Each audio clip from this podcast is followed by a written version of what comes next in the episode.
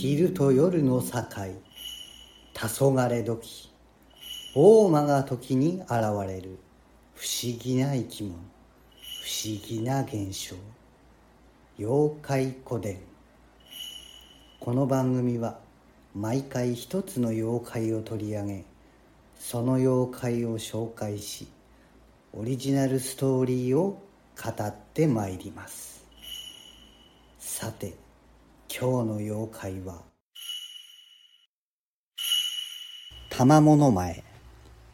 玉物前は平安時代末期に鳥羽上皇の長期であったとされる伝説上の人物。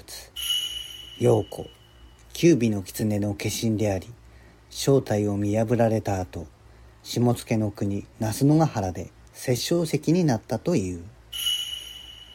この玉物前中国古代王朝殷では脱旗と呼ばれ殷を乗っ取り周の武王と太公望が率いる軍勢により捕らえられ処刑された。またインド天竺のマガダ国では火曜夫人として再び現れ国を操り周の第十二代の王竜王の時妻宝珠にも化け王を狂わせた。竜王が討たれると今度は若者という16歳ほどの少女に化け吉備の真備の乗る遣唐使船に同乗し来日を果たしたとされる。日本では18歳で宮中に仕え後に鳥羽上皇に仕える女官となって玉物前と呼ばれその美貌と博識から次第に鳥羽上皇に寵愛されるようになった。しかしその後上皇は次第に病に伏せるようになり安倍の生命の子孫陰陽師安倍の康成が賜物前の仕業と見抜く。安倍が信号を唱えると賜物前は変身を解かれ九尾の狐の姿で宮中を脱走し姿をくらました。その後栃木県の那須野原で悪行が宮中へ伝わり鳥羽上皇は討伐軍を編成。NHK 大河ドラマ「鎌倉殿の13人」で有名な上総介広常三浦之助義明らを将軍に陰陽師安倍の康成を軍師に任命し軍勢を那須野へ派遣した。那須野ですでに九尾の狐と化した賜物前を発見した討伐軍はすぐさま攻撃を仕掛けたが九尾の狐の妖術などによって多くの戦力を失い失敗に終わった。上総介らは将兵を牙からの弓を訓練し再び攻撃を開始する。討伐軍は次第に九尾の狐を追い込んでいき三浦之助が放った二つの矢が脇腹と首筋を貫き上総介の長剣を切りつけたことで九尾の狐は生き絶えた。その後九尾の狐は巨大な毒石に変化し近づく人間や動物たちの命を奪うようになった。そのため村人は後にこの毒石を殺生石と名付けた。この殺生石は鳥羽上皇の死後も存在し周囲の村人たちを恐れさせた。鎮魂のためにやってきた多くの高僧ですらその毒気に次々と倒れたが南北朝時代元能将が殺生石を破壊し破壊された殺生石は各地へと飛散したと言われる。余談ですがこの賜物前九尾の狐私の一番好きな漫画「牛尾と虎」では白面のものと呼ばれこの世が生まれた時からの最強最悪の妖怪として描かれています。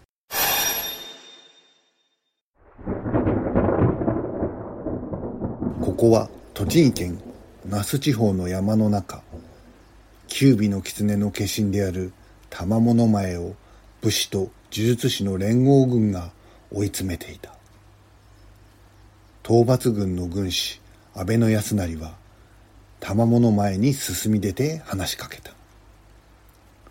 我々は大きな犠牲を払ってきたがやっとお前を追い詰めた。九尾の狐め観念しろ。己人間どもあらゆる生き物の怨念から生まれた我をここまで追い詰めるとは。しかし思い上がるなよ。これほど我が力が弱まったのはこの日の元の妖怪どもが団結してこの日の元は決してお前一人には渡さんぞと束になって挑んできた。特に先陣を切ってやってきた長飛丸とかいう妖怪には本当に手を焼いた。白面おめえなんざわし一人で十分だ。覚悟しろ。あやつらを返り討ちにしてやったが我の9本の尻尾のうち5本を失った。おかげで我の力も半減してしまったのだ。しかし今の我でもまだまだお前たちなど敵ではない。我の毒気でお前たち全員即死にさせてやろうか。ところで安成お前の力は他の奴らとは違う。殺すには惜しい。それに安成お前の先祖の生命は狐から生まれたというではないか。どうだ？同じ狐の化け物同士我の仲間になりこの日の元を支配しようではないか。確かに私の先祖は安倍の生命。しかし狐の話はあくまで伝説だ。それに私は賜物前。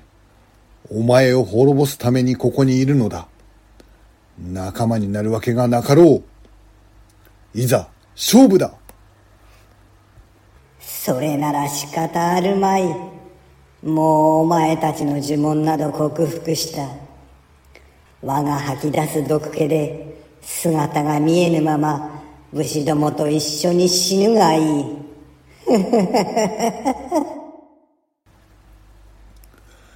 玉物前は九尾の狐に変化し口から紫色の煙を吐き出した。この煙は全ての生き物を殺す猛毒。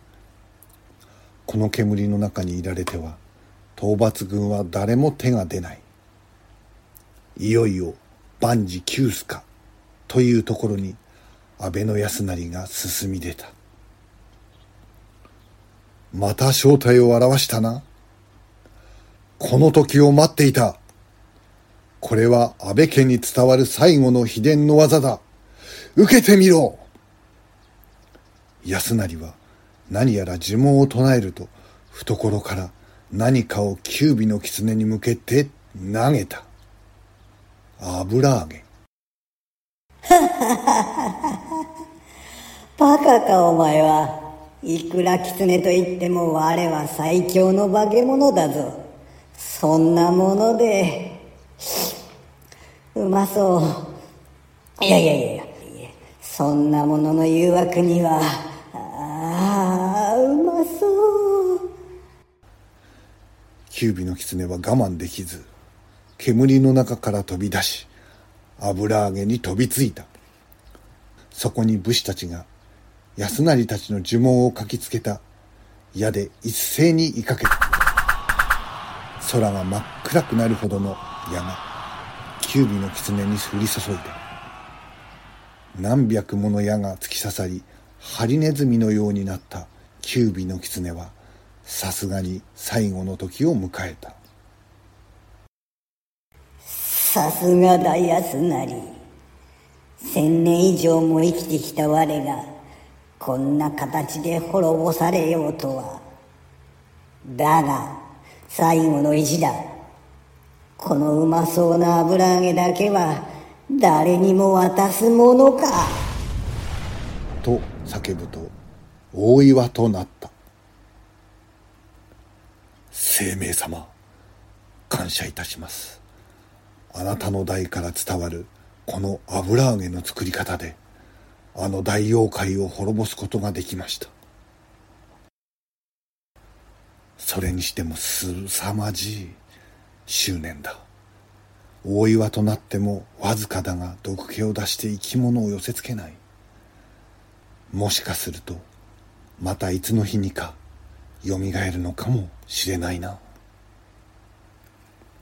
それから数百年那須野ヶ原で殺生石となった九尾の狐は近づく者をすべて殺してきた。そして2022年その殺生石が真っ二つに割れた。獣の槍が泣いている。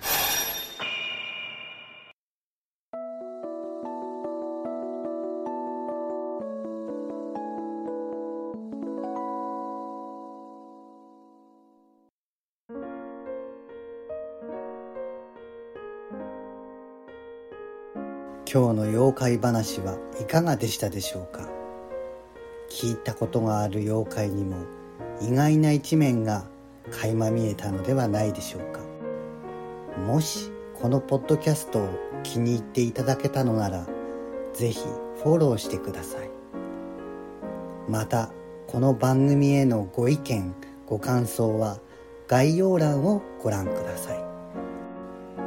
妖怪古典また来週の土曜日夕方5時にお待ちしております。